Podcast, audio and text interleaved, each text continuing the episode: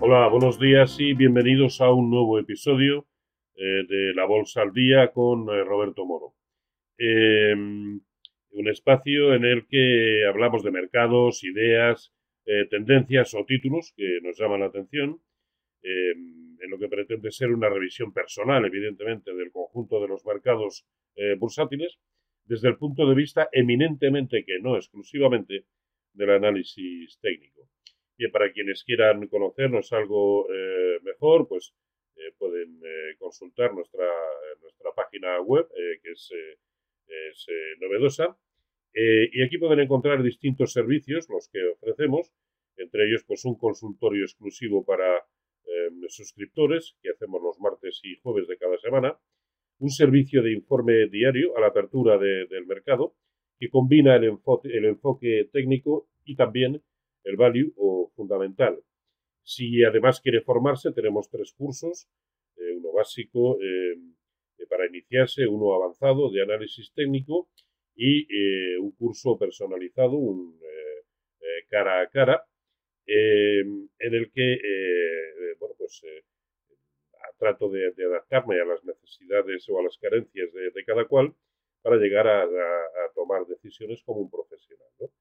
También eh, pueden encontrar información acerca de los distintos servicios que ofrecemos eh, como agencia financiera de Esfera Capital, por lo tanto, servicios de asesoramiento delegado, gestión discrecional de carteras, eh, gestión en sociedades de inversión colectiva, sean fondos de inversión, SICAPs o planes de pensiones, así como la intermediación y, por supuesto, pues la forma de contactar con, con nosotros. Bueno, pues sin más, comenzamos que es el informe propiamente dicho. Eh, vamos a ver eh, hoy el aspecto técnico que ofrece el IBEX 35 y como ven es un aspecto bastante bueno. De hecho es el único de los títulos, perdón, de los índices europeos que ha sido capaz de superar sus máximos anteriores.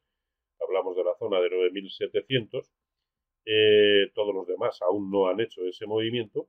Pero claro, ahora la pregunta es si esto, esta ruptura, dejando incluso ayer un hueco, se produce o se ha producido ya con los filtros suficientes como para dar por válida la ruptura y pensar en siguientes eh, objetivos, el primero de ellos en la zona de 10.100, ahí lo tienen, ese sería el siguiente objetivo, que es el 0,618% de Fibonacci de lo que fue toda la caída desde la primavera de 2017 en la zona de 11.200.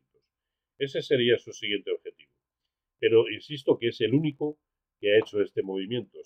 y, y claro, dadas las peculiaridades del, del, IBEX, pues deberíamos no solamente esperar a que confirme el propio índice, sino a que lo hagan al tiempo el conjunto de los índices europeos, porque observen dónde está el DAX y hoy la apertura claudicando nuevamente ante sus máximos históricos, lo cual no es de extrañar, estamos hablando de máximos históricos, lógicamente. El K40 de momento ni siquiera ha llegado a sus máximos anteriores en el corto plazo, a mediados de enero, en la zona de 6.100. El Eurostox 50, ahí lo tenemos, atacando de nuevo sus máximos en el entorno de 3.810, que por otro lado son los máximos de 2015. Ahí lo tienen. Es decir, las resistencias ante las que se encuentran los índices europeos son formidables, lo cual no quiere decir que no puedan romperla, pero también es normal que haya un proceso de, dudas, que es ni más ni menos eh, eh, ese proceso el que está siguiendo el propio índice sectorial bancario europeo, del que en gran medida va a depender que los índices sean capaces de romper o no. Y, ahí lo tenemos, atacando nuevamente la resistencia que plantean en el entorno de 98, perdón, de 99.50 y de momento en la apertura de hoy eh, claudicando. Eh, a ver, llevamos cuatro minutos, no cabe pensar que esto pueda ser definitivo ni mucho menos, ¿no? Pero eh, bueno, en, cuatro jornadas ha sido capaz de subir eh, pues eh, prácticamente un 7%, ¿no? Bueno, es normal también que se tome un respiro. Donde sí hay tendencia y muy evidente es en los índices europeos, sobre todo, perdón, americanos, sobre todo en los Nasdaq, ahí lo tienen.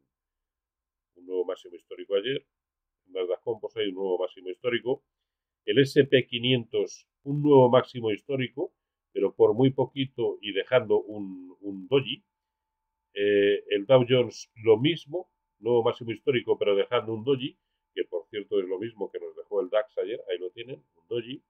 lo mismo que nos dejó el CAC 40 ayer, otro doji, en fin, jornada además interesante por cuanto lo que suceda hoy va a constituir un precio de cierre semanal y hay que darle por lo tanto la importancia que merece. Así que no parece el día apropiado para tomar grandes decisiones y, caso de hacerlo, hacerlo allá donde hay tendencia, donde la hay, en los más llevamos mucho tiempo diciendo que si eh, algún eh, algún índice merecía la pena eh, de tomar posiciones eran los más Bueno, pues ahí, ahí lo tenemos, los más fuertes, los más potentes.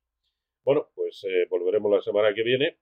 Es una amenaza y, veremos qué es lo que ha sucedido, sobre todo en la jornada de hoy, que puede resultar, eh, eh, no voy a decir reveladora, pero sí bastante.